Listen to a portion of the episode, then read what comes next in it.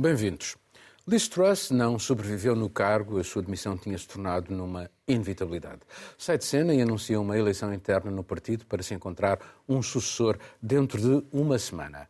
Truss tinha sido forçada a uma das mais humilhantes reviravoltas políticas da história recente do Reino Unido, obrigada pelos mercados financeiros, pela opinião pública, pelos seus pares, a reverter a trave mestra da sua política. Era um punhado de medidas mal calibradas que pôs em dúvida a capacidade da quinta maior economia do mundo em pagar a sua dívida. Esta nova crise política ocorre numa altura em que os britânicos estão já a suportar enormes aumentos de preços. A inflação está acima dos 10%, tudo combinado com um crescimento económico lento e até com riscos de recessão. Toda a oposição pede eleições gerais, mas as regras da democracia britânica colocam apenas os militantes do Partido Conservador, pouco mais de 150 mil pessoas, com direito a escolher quem será o sucessor ou a sucessora de Boris Johnson e Liz Truss, pelo menos até às eleições gerais previstas para 2025. Catarina. Bem, foi o primeiro-ministro durante 44 dias. foi uh, o primeiro-ministro, o primeiro-ministro que, que, menos tempo governou no, no, Reino Unido e acho que dá um sinal, ou é um retrato, tanto do contexto em que ela foi eleita, um, de um partido extremamente uh, dividido, mas também de um país muito dividido, à beira de um precipício, ou se calhar já já em queda livre, que precisava de alguém para realmente liderar e Liz Truss não conseguiu ah, ser essa pessoa. Ah, nós sabemos que quando Liz Truss é eleita, ela apanha um país em caos, com uma inflação uh, mais elevada em 40 anos, com uma população muito frustrada, com salários completamente estagnados uh, no Reino Unido, uh, mas há erros e erros, não é? E o que aconteceu, as medidas que Liz Truss tentou implementar com o seu Ministro das Finanças, nesta altura do campeonato, do campeonato tentar baixar os impostos ricos, depois ter que dar, dar a volta, cancelar essas medidas. Temos um Ministro das Finanças, Jeremy Hunt, que teve que cancelar literalmente a grande maioria das medidas que ela implementou. Portanto, num período de três semanas foram todas uh, uh, canceladas.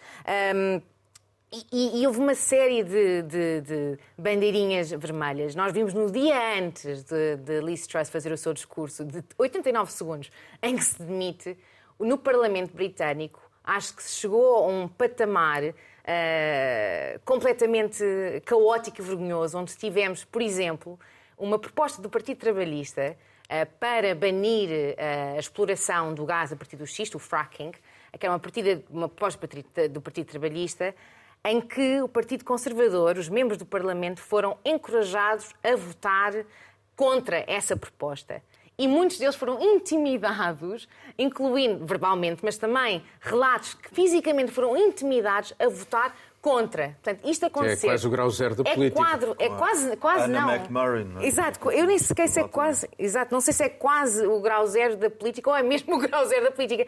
Nós tivemos esta.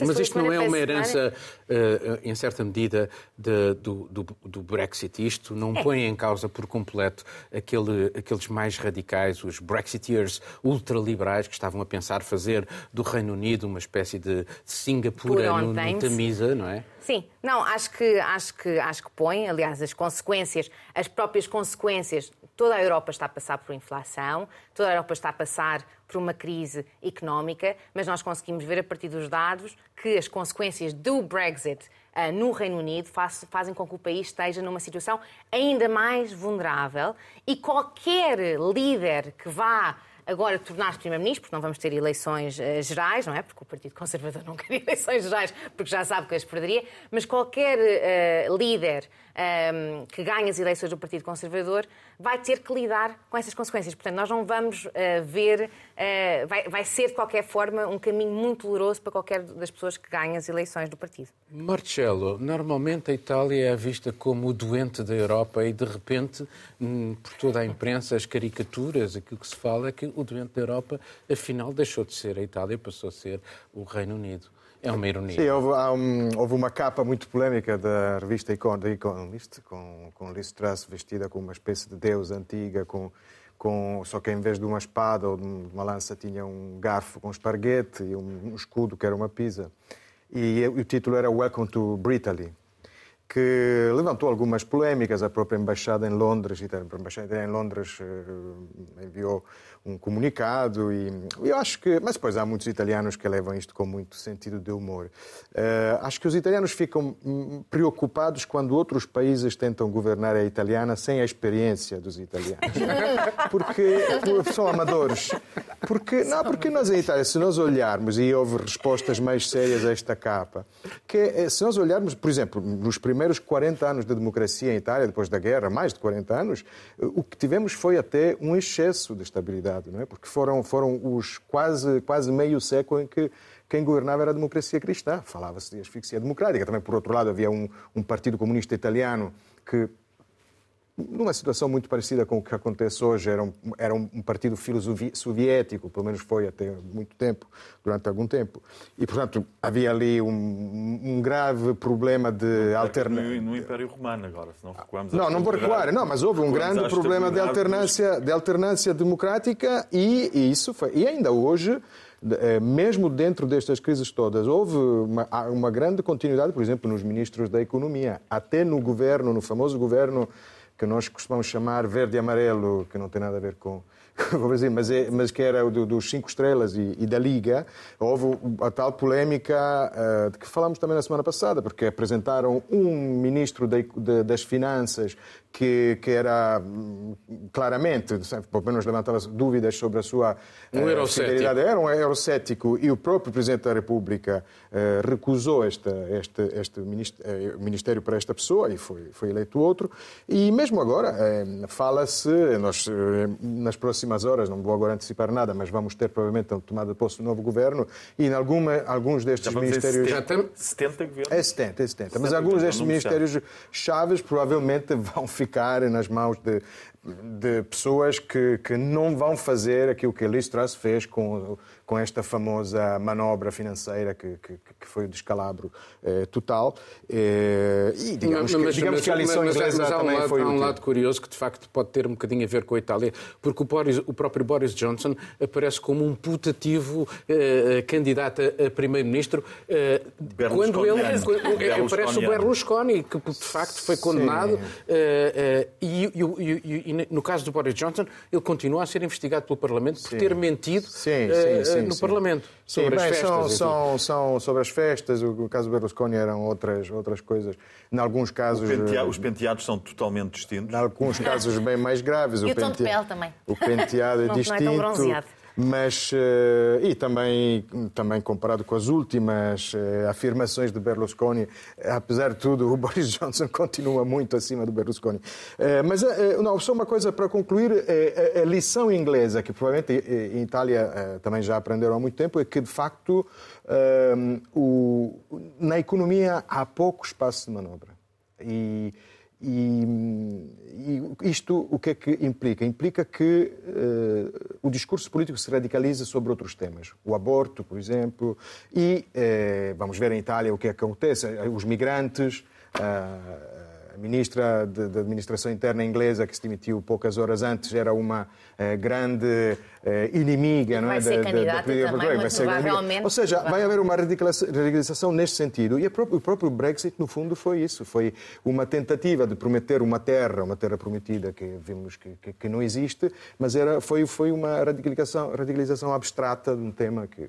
Enfim, Miguel, vou passar isso. para ti e vou dizer um palavrão em alemão, que é o Schadenfreude, que é ficar feliz com a desgraça dos outros. Em certa medida, eh, nos restantes países europeus, os da União Europeia, esta palavra eu lia na imprensa alemã, o Schadenfreude, ficar feliz com a, com a desgraça alheia. Eh, enfim, não assumida, mas, mas há, aqui uma, uma ironia também uh, na forma como aquilo, aquilo que está a acontecer no Reino Unido.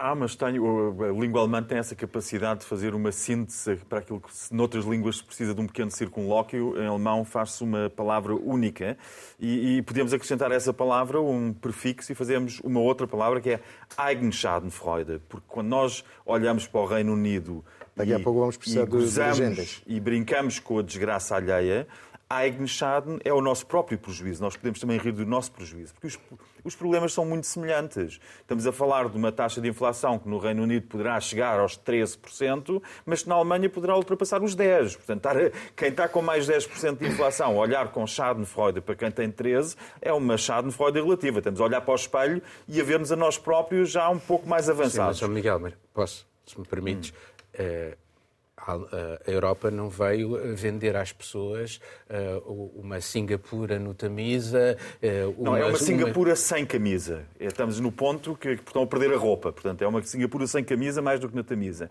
Mas isso também isso se aplica um pouco à Europa. E se nós falamos, falaste do homem doente da Europa, que era um termo que se aplicava sobretudo à Turquia. Eh, aqui temos o paciente inglês. Podemos substituir o homem doente pelo paciente inglês. E temos o paciente inglês que é, é, está é, numa histeria enorme, mas não sabemos quando é que cai num, num estado comatoso.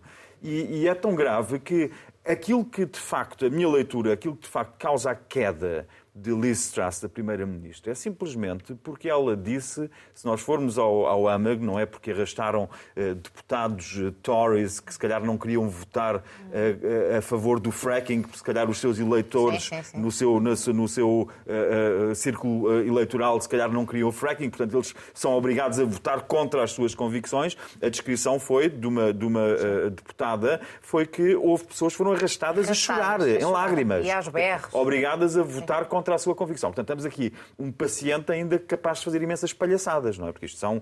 Eh, e na sequência daquilo a que nós estávamos habituados Boris Johnson também. É uma questão interessante perguntar porque é que eh, Liz Truss se torna um alvo tão óbvio de chacota eh, se não há uma certa misoginia, porque era perfeitamente possível fazer a mesma chacota e ter ridicularizado da mesma forma Boris Johnson e não se fez. Não, era um senhor que tinha cultura clássica, que citava os clássicos. Portanto, há ali uma, uma reverência a toda aquela ascendência aristocrática de Boris Johnson e a sua, a, eh, a, eh, a sua forma. Uh, a sua formação. Sim, mas, mas, mas, é, mas, é, mas há, uma, uma, há uma supremacia aristocrática ali que, de que ele beneficiou. E Liz Truss Tinha ganho as eleições, era interessante ver Era interessante ver porque não. Liz Truss não as perdeu também.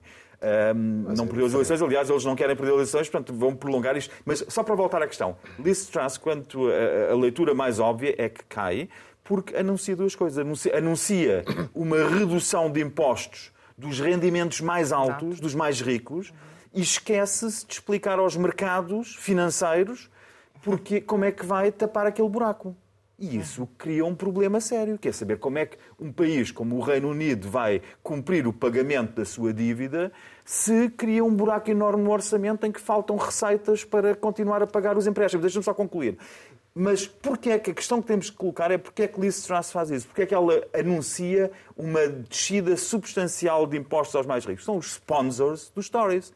São aqueles que vivem desligados da realidade dos britânicos, que estão a passar mal, com uma saúde comprometida, com um sistema social uh, que, não, que está em colapso lento, em câmara lenta, e são pessoas desligadas que exigem dos políticos que cumpram aquilo para que foram sponsorizados. Na, nas eleições uh, que levaram listas internas do Partido Conservador, o outro candidato, Rishi Sunak, que tinha sido o, equivalente ao Ministro das Finanças, tinha dito que aquele caminho era perigosíssimo. Aquelas propostas dela de baixar os impostos. Eh, no entanto, foi isso que aconteceu. Daí eh, também, eh, digamos, a forma como os mercados, os sacrossantos mercados que os liberais gostam tanto, foram os primeiros a penalizar a Liz Truss. Portanto, como disse aqui há tempos o Marcelo, aqui os mercados, numa certa perspectiva, até pareciam que eram de esquerda. Eu acho que faltou, é isso que o Miguel falou agora, ela não explicou, então não foi credível, é isso. Todas as reações que nós vimos dos mercados foi justamente por uma falta de saber como é que isso seria suprido, como é que seria resolvido daqui para frente, a partir da aplicação das medidas, digamos assim. Então, não foi credível, ela não foi credível ao ponto, o plano não era credível ao ponto de fazer com que as pessoas entendessem como é que isso ia se resolver. E eu acho que, de fato, esse foi o, o grande pecado. Mas, se calhar não havia plano. Ou não havia plano, ou não havia perspectiva, então, de resolver. Não, mas, mas... Era, uma, uma, era uma questão profundamente ideológica. Exatamente. Ela seguiu, digamos, a linha da Thatcher, esquecendo-se de uma coisa, porque a Thatcher, quando fez a sua a descida de impostos, acabou por ir buscar, aumentou o IVA e fez uma série de outras medidas Deixou para, os impostos das pessoas, empresas, criar ali alguma almofada, não é? Os consumos. Pois é, e, e eu acho também, e olhando para o discurso de demissão dela, também é engraçado perceber que o tom da fala é mais de colocar o problema da, na perspectiva apenas na perspectiva global, internacional. Ah, é difícil nesse momento para qualquer um ser líder, chefe de um governo.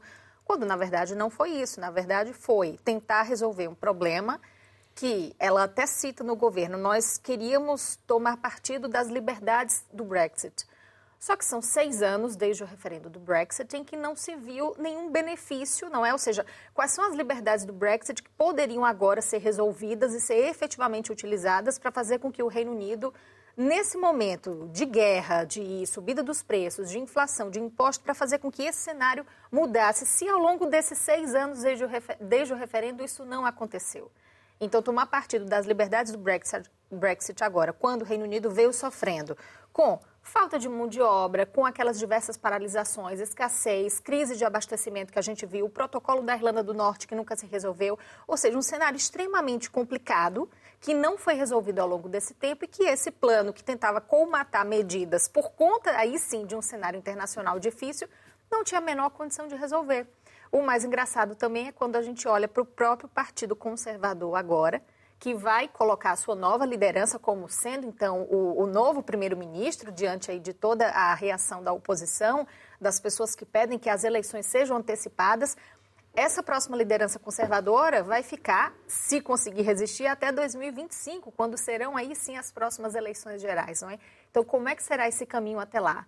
E eu acho que nada mais interessante nesse momento de a gente ver que Boris Johnson 25 as próximas. É janeiro, janeiro, janeiro, até 25. janeiro. Janeiro, 25. final, Provavelmente 24. seria no final de 24, talvez. É, então a gente olha agora É o Boris primeiro-ministro que as Johnson marca. está de férias nas Caraíbas. Né? Sim, Eu acho que é Não, não, extremamente. mas Antes de passar para outro tema, é só, eh, falta ainda aqui um elemento que não deixa de ser importante e que eles terão que também equacionar, que é eh, o problema e o fantasma de um eventual referendo na Escócia, Na Escócia. ainda que não seja vinculativo, mas que eh, os escoceses já vieram dizer que em princípio será marcado para o próximo ano.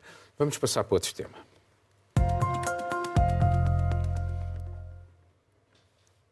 Portugal, Espanha e França conseguiram ultrapassar divergências, anunciam um pipeline para fazer gás chegar ao centro da Europa numa primeira fase, hidrogênio verde mais tarde. A ligação Barcelona-Marselha será a alternativa ao gasoduto através dos Pirineus que Emmanuel Macron rejeitava. À margem de um Conselho Europeu sobre Energia, Macron, Sánchez e Costa conseguiram assim ultrapassar um tema incómodo, até por envolver indiretamente Olaf Scholz, que fazia questão em ter mais uma alternativa para fazer chegar gás ao seu país. A questão da energia, mas também a da cooperação militar, tem estado a desestabilizar a relação franco-alemã, a força motriz do projeto europeu. O adiamento da cimeira entre os governos dos dois países, prevista para a próxima semana, é disso sinal. França e Alemanha têm defendido posições diferentes à compra de gás pelos Estados-membros da União, não se entendem quanto ao desenvolvimento de uma indústria europeia de defesa, apesar de projetos conjuntos para construírem aviões e tanques de sexta geração.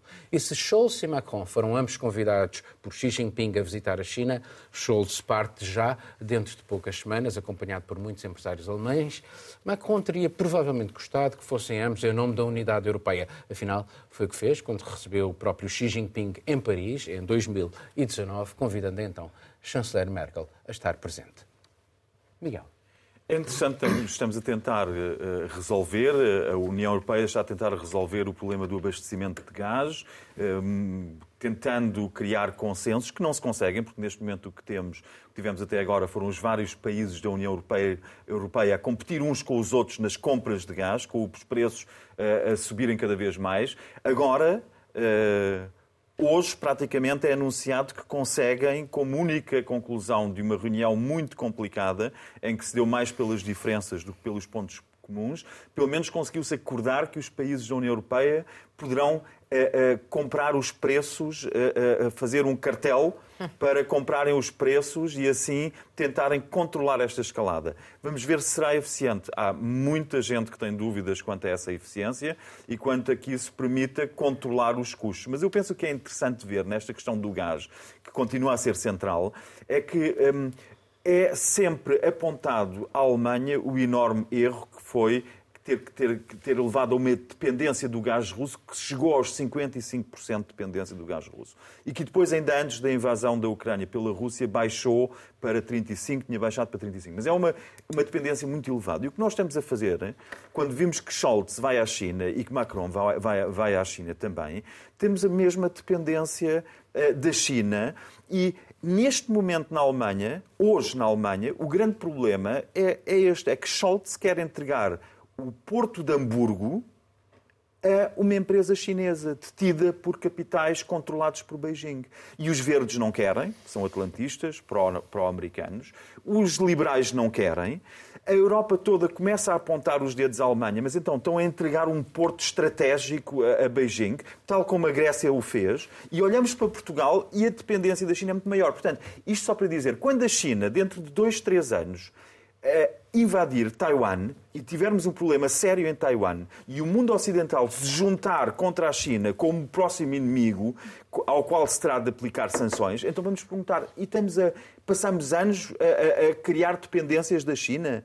à frente de todos os países, Portugal com uma dependência muito acima da média europeia, com a banca, com a comunicação social, com o setor de seguradoras, com o setor marítimo, com uh, uh, acordos de emissão em dívida em, em, moeda chinesa. Portanto, nós estamos a criar uma. Enquanto tentamos remendar os erros cometidos em relação à Rússia, estamos a aprofundar os erros que estamos a cometer em relação à China. E a fatura virá. E depois vamos ver se funciona também numa, numa, numa análise ex post, dizer: ah, mas Portugal cometeu um erro durante 40 anos. Começou por entregar os casinos à China e no final já tinha entregue os jornais e as revistas. Marcelo, uh, pegando exatamente naquilo que o Miguel disse, mas também lembrando que Scholz aqui há pouco tempo tinha dito que era preciso termos muito cuidado com a dependência em relação à China. Agora veio fazer uma reviravolta, aqui uma, uma pirueta. E, por outro lado, há muito tempo, e eu lembro-me no início da pandemia, que a von der Leyen veio dizer que era preciso que os países europeus tivessem muito cuidado porque, para evitar que empresas estratégicas, isto no início da pandemia, fossem parar a mãos uh, fora da Europa e, neste caso, era claramente, não estava lá escrito, mas era a China. Eh, a Alemanha tem eh, uma, uma legislação que impede que empresas estratégicas eh, sejam vendidas assim ao desbarato, isto porque tinha tido uma experiência muito nociva por causa de uma robótica, a Kuka, a Kuka. que foi comprada pelos chineses, e portanto eles começaram a criar uma tentativa de controle. E de facto agora o que se vê é, é que... o próprio chanceler, é o próprio chanceler é, faz questão em entregar o Porto de Hamburgo a um acionista chinês.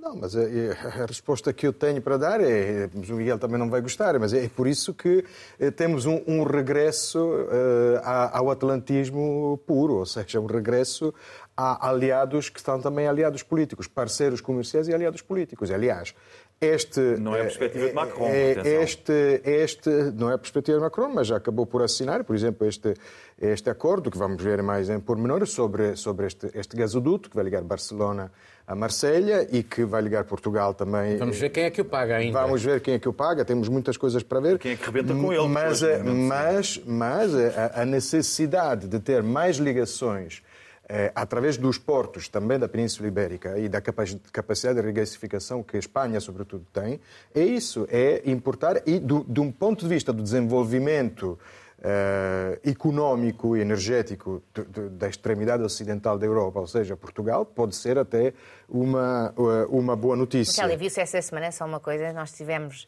navios cheios de gás natural Foram. Uh, nas costas espanholas sem sítio para atracar. Sem Portanto, nós não temos capacidade de... Exatamente. Temos o ministro francês a acusar os Estados Unidos de cobrarem taxas que, uh, servem, vezes.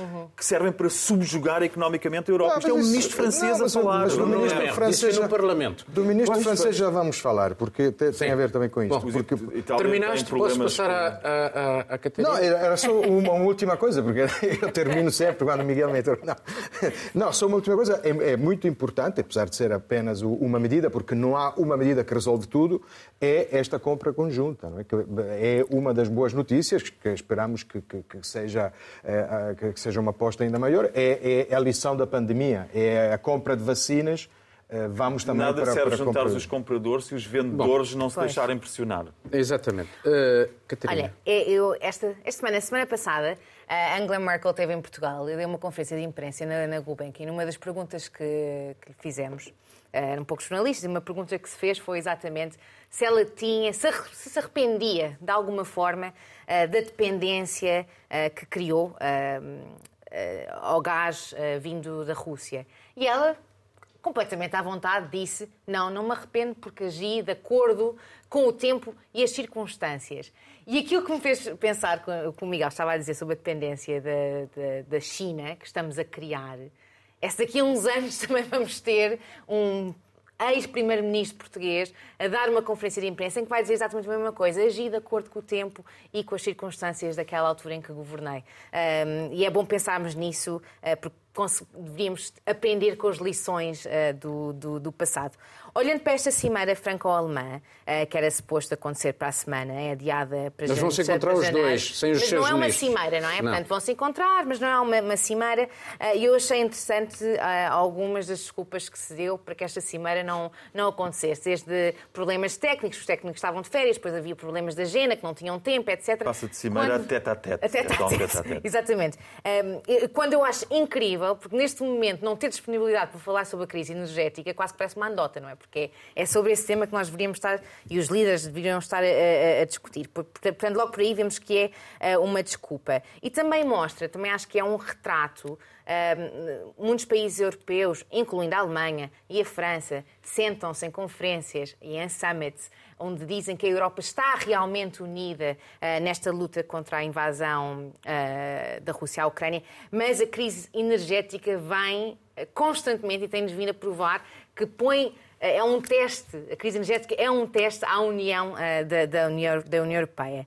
Um, e em relação a estes, este conflito entre França e Alemanha, eu achei interessante uma fonte europeia próxima do governo uh, uh, francês falou com um repórter da Reuters uh, e disse que os franceses em público não vão dizer que estão chateados com a Alemanha.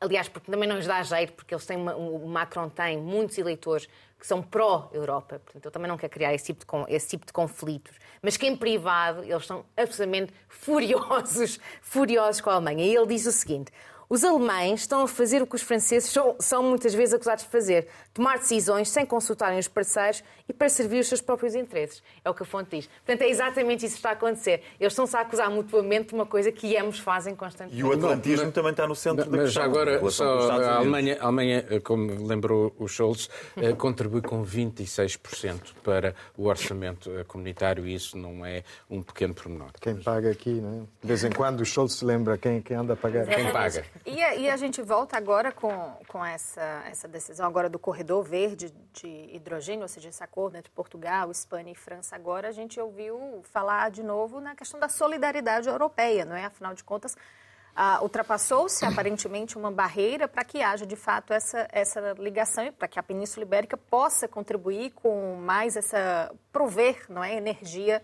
para a Europa Central, Alemanha e a partir daí afora. Mas, uh, como bem disse o Miguel, ainda há muito que ser explicado sobre esse próprio projeto. O Pedro Sanches, após a reunião, ele elencou alguns pontos que precisam ainda ser definidos. O investimento, o custo, como é que vai ser executado. Então, acho que é um primeiro momento de desempacar importante. Acho que sim, não é? Afinal de contas, já desde 2015, Cimeira de Madrid, Estava havia assinado. um compromisso assinado entre os três países para que isso avançasse. 2018 em Lisboa, a mesma coisa. Agora, eu acho que foi uma forma também de pressionar esses três entre si, é? acordaram e pressionaram uns aos outros para que isso se resolvesse. A Alemanha vai ser contemplada, não da forma que queria, ou seja, o midcat, o gasoduto puro, que era a que preferência de Scholz, pelos Pirineus. Os Pirineus para chegar à Alemanha era de fato a preferência e era pelo que Scholz advogava há pouquíssimos dias antes de sair o, o acordo agora entre Portugal, Espanha e França. Ele mesmo chegou a dizer que não havia nenhum indicativo de que o midcat seria abandonado, não é? De que achava que ainda estava na mesa. Então é, é mais um constrangimento nessa relação entre França e Alemanha, e eu acho também que, no fundo, uh, Macron e Scholz ainda não conseguiram forjar uma amizade. Acho que a gente pode olhar também para o que era Macron e Angela Merkel e agora o que é Macron e Scholz. São perfis diferentes de liderança entre esses dois líderes da, da Alemanha, então acho que essa relação também ainda não se estreitou ao ponto de fazer com que essas divergências se acordem num âmbito e sejam ultrapassadas depois de alguma maneira. Sim, eu lembro-me durante a campanha eleitoral eh, um, uh, aquilo que dizia um embaixador norte-americano que tinha estado na, na, na, Alemanha a dizer que o Scholz ver uma cafeteira ao domo era mais emocionante do que estar com o Olaf Scholz. Mas Bom, a crise ucraniana para, vamos que se aprofundou também tem uma influência vamos muito forte. Tema. Uhum.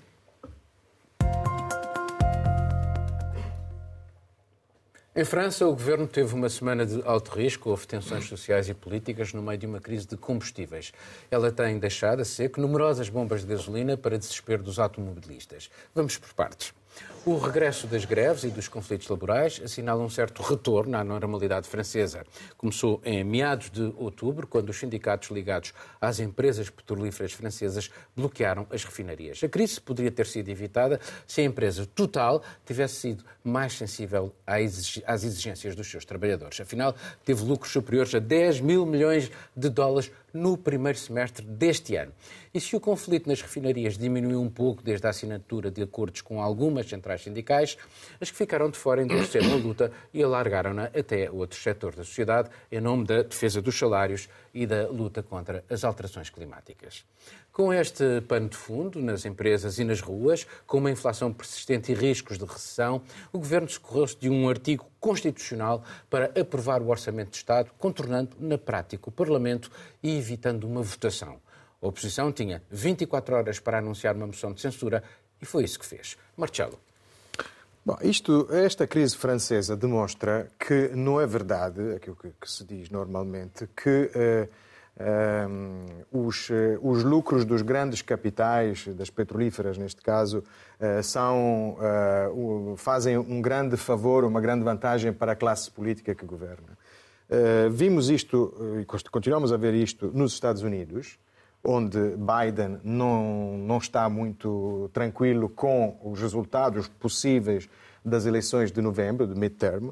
E vemos isto com a crise, ou seja, são grandes eh, dores de cabeça para os governos gerir estas, estas transições e gerir esta distribuição dificílima da riqueza de um país. Quando Bruno Le Maire diz por que, pagamos tão caro o gás americano, deveria saber que uma das empresas que mais lucraram com o gás americano são empresas portu... Eh, portuguesas, não, são empresas europeias, Total e Shell, a anglo-holandesa mudou-se para, para Londres no ano passado, ou no início deste ano, um, com eh, a compra de gás nos, nos, Estados Unidos e depois a importação, que obviamente faz subir os preços, mas também faz subir muito, muito os lucros.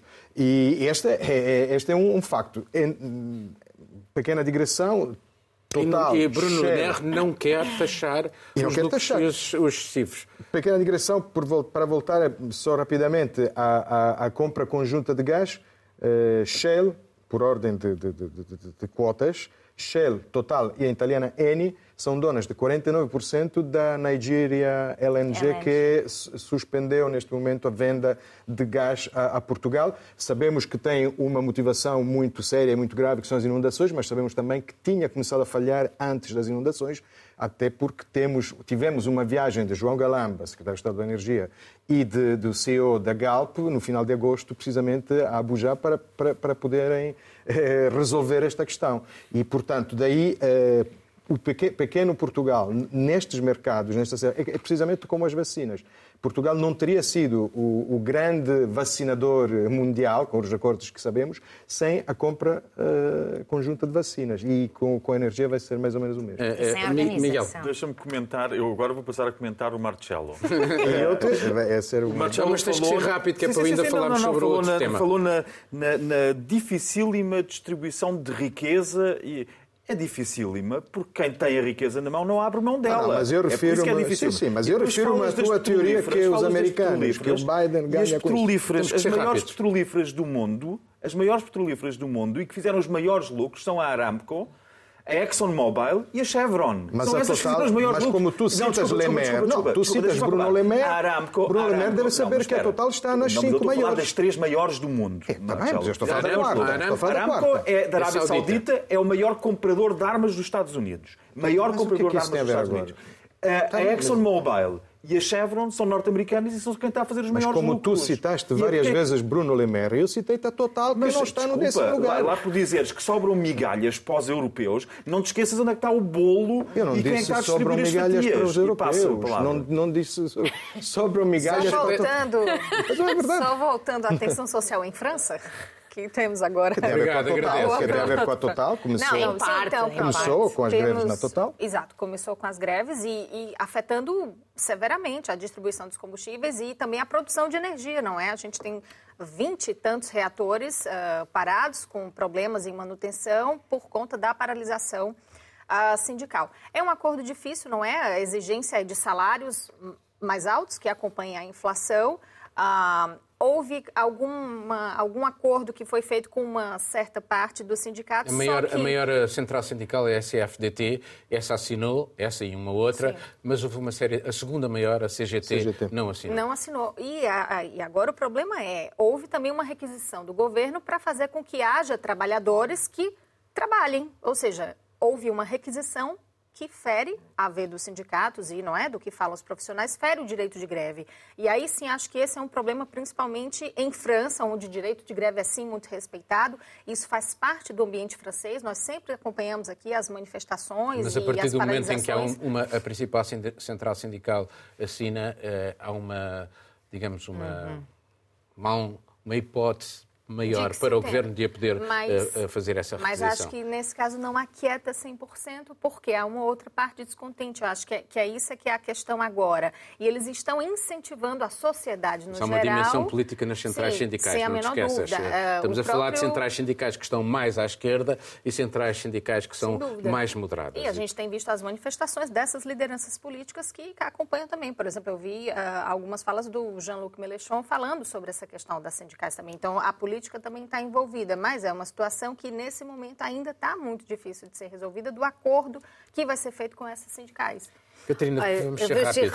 rápidos. Eh, Como já falámos, isto começou nas refinarias, mas já passou para diversos outros setores da sociedade em, em França. Já estamos a falar eh, dos próprios enfermeiros, de alguns sindicatos de professores, eh, também nas plantas nucleares também tivemos. Também tivemos eh, Posso só dizer uma Sim. coisa? Eu tive anos em França. Sim. As manifestações que nós tivemos foram, enfim, da- na, na perspectiva dos sindicatos, foram 300 mil pessoas.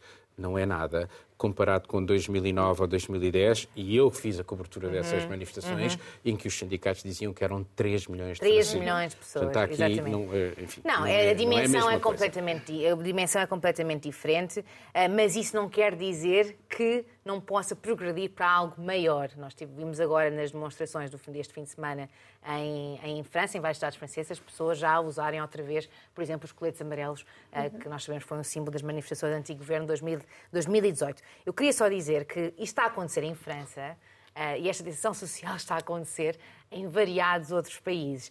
A BBC esta semana fez uma investigação em que mostra que desde o início de janeiro de 2021 já tiveram manifestações contra a subida do preço dos combustíveis, que depois progrediram para outros temas, uh, como desemprego e etc., em 90 países. No ano passado, em Espanha, por exemplo, não houve nenhum protesto contra a subida dos preços combustíveis, nem nada relacionado. Este ano já tivemos 300. É normal, em mas, Itália mas, houve, mas, bastante. mas houve contra. Em Espanha houve contra, contra as, as imposições decorrentes do Covid, não é? Sim, sim. E eu acho que eh, é, é pensarmos que este tipo de protesto, este tipo de tensão social, em França como noutros países, incluindo em Portugal, há duas semanas ah, estive na rua com associações que ajudam sem abrigo e viu-se nestas filas, basta ir para ver as filas de pessoas que precisam de comer, não são só sem abrigos, são, são, são famílias não é? que precisam, que já não têm dinheiro para comprar comida, se calhar conseguem pagar a luz, mas não conseguem pagar os alimentos básicos para os filhos. E isto vai ter uma tendência a piorar, infelizmente. Furto famélico, roubo famélico, estamos à espera de. Exatamente. Portanto, isto é em França, como vai acontecer em variados outros países europeus e no resto do mundo. Vimos isso no, no, no Sri Lanka, vimos isso na Sierra Leone também. Vamos passar para o último tema e vamos ter que ser rápidos.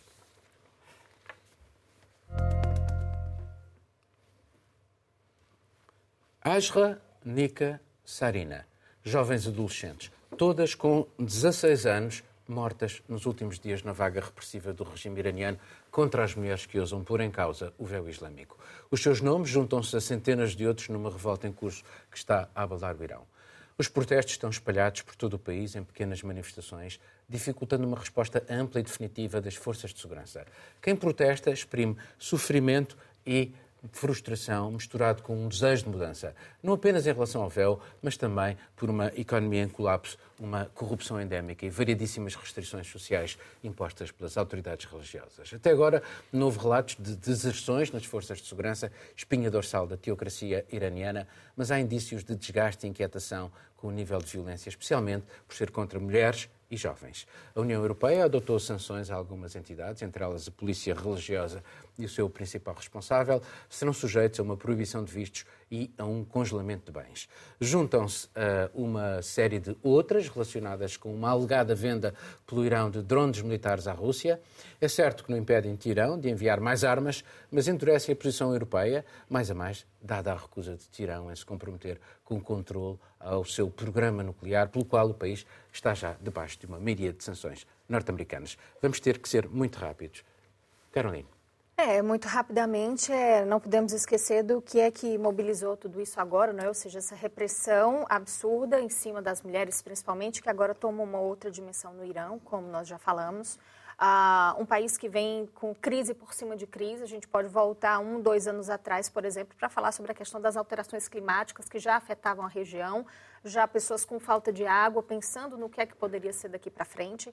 Agora, eu acho que esses protestos ganham uma dimensão de questionamento do poder, ou seja, temos no Irão uma teocracia. Ah, Pensa-se já no futuro como é que será a continuação, não é, desse governo que há atualmente, desse líder supremo que há atualmente, que é o Ayatollah Khamenei, que pode ser que prepare o filho para que assuma, para que continue a sua liderança. O Irão, que tem numa sociedade mulheres que têm um alto nível de educação, mulheres que têm uma grande penetração, por exemplo, no mundo universitário, que podem contribuir de maneira mais efetiva dentro dessa sociedade, mas que se viram agora com uma política radical que se intensificou nos últimos tempos sobre a liderança que temos agora de maneira muito mais repressiva com as sanções agora que são adotadas, não só o país, mas também de maneira, de maneira individual, algumas personalidades, eu acho que é exatamente isso. Não, não barra totalmente o que é o papel do Irão nessa conjuntura global agora, mas pelo menos mostra, não é? Fortalece, como o Paulo disse agora, essa posição da União Europeia de que é preciso fazer algo, de que não dá para ficar inerte diante do que tem acontecido lá com relação a essa repressão. Miguel, tínhamos tido manifestações eh, por questões políticas em 2007, uh, eh, tivemos depois por causa do, do, do, dos combustíveis, por causa de, de, de bens alimentares, mas nunca um, daquilo que é uma espinha uh, dorsal daquilo que é uh, o edifício ideológico, que é o, o véu.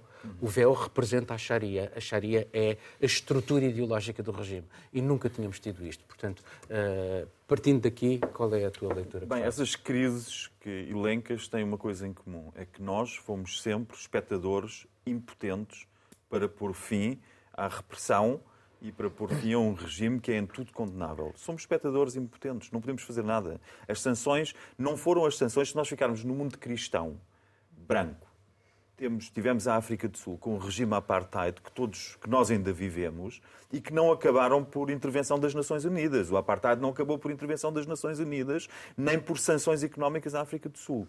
Infelizmente, eu sou pai de duas meninas pouco mais novas do que estas meninas, estas mulheres corajosas que foram assassinadas pelo regime iraniano e nada desejo mais do que que as mulheres tenham uma liberdade plena em qualquer sociedade. Mas, infelizmente, não podemos impor esses valores. E o Irão produz petróleo, o Irão produz armas, e enquanto tiver compradores para as armas e para o petróleo, e não vai ser o mundo ocidental que lhes vai, que lhes vai tirar o mercado, vamos ter de continuar a assistir como espectadores impotentes. E eu só peço, só desejo que, os, que o povo iraniano, as mulheres iranianas tenham força para mudar, porque não vamos ser nós que vamos mudar os direitos Marcelo. cívicos na, em Teherão. Rápido, se faz favor. Sim, muito rápido. É, obviamente a questão do, do, Irão é uma questão que está ligada precisamente às armas e, o, e às armas nucleares. Nós sabemos que o Irão tem estado a enriquecer urânio E, e estamos aqui perante a, a, a hipótese do, do abraço do, entre pugilistas, não é? porque nós precisamos de abraçar o adversário e, e a tentativa de re recuperar os acordos de Viena uh, já estava, estes acordos já estavam cada vez mais longe. Nos últimos meses, o Irão retirou as câmaras sobre as centrífugas que enriquecem urânio, portanto, em breve podemos ter, vir a ter uma, uma potência nuclear nesta área, nesta zona, embora falta ainda muito. Depois do enriquecimento do urânio, que neste momento acho que está a 60%, falta muito para ter depois armas, mas é, mas é um, um, o exemplo do risco que, que, temos, que temos nesta zona. E agora temos a, a entrada uh, como, como parceiro, digamos, comercial, com a venda de drones uh, à Rússia, temos uma aproximação cada vez maior de, de, de Teherão a Moscovo, que já está a mobilizar uh, Israel, que obviamente é outro grande inimigo regional, e, que, e tudo isto poderá levar a não só uma escalada nuclear na zona, mas também a uma escalada uh, de, de, de, de, violência, uma escalada bélica no, na, na, na área e, da e já agora um, um, elemento importante, o Khamenei, que é o líder espiritual do Irão, uh, gosta muito do modelo da Coreia do Norte. Catarina. Muito rapidamente uma, uma, uma prisioneira que teve, no Irão presa durante seis anos, ela disse uma coisa muito interessante que foi o mundo tem que tornar caro para o Irão uh, violar os direitos humanos. Portanto, tem que ser caro. O Irão tem que pagar. Uh, e uh, estes prisioneiros dizem que precisam de mais sanções. Agora, o problema aqui é que nós temos, estamos num período em que as sanções em si um, não estão dar resultado absolutamente uh, nenhum uh, no, no, no, Irão. No, nós temos mais capacidade de sancionar o Irão pelos drones que o Irão envia uh, para a Rússia, ou devido ao seu programa nuclear, uh, mas não necessariamente e com a mesma força uh, devido aos direitos, aos direitos humanos, às violações desses direitos humanos. E a resposta a isso é simples, e eu acho que é isso que precisa de ser debatido. O, o Irão continua a ter uma, uma lifeline financeira gigantesca por parte de vários países, incluindo a Índia e da China, e enquanto estes países não abrirem os olhos e deixarem de o fazer, estas violações de direitos humanos vão continuar. Para os direitos humanos. Bom, uhum. é o ponto final nesta emissão de Mundo Sem Muros. Estaremos de volta dentro de uma semana. Tenham dias felizes.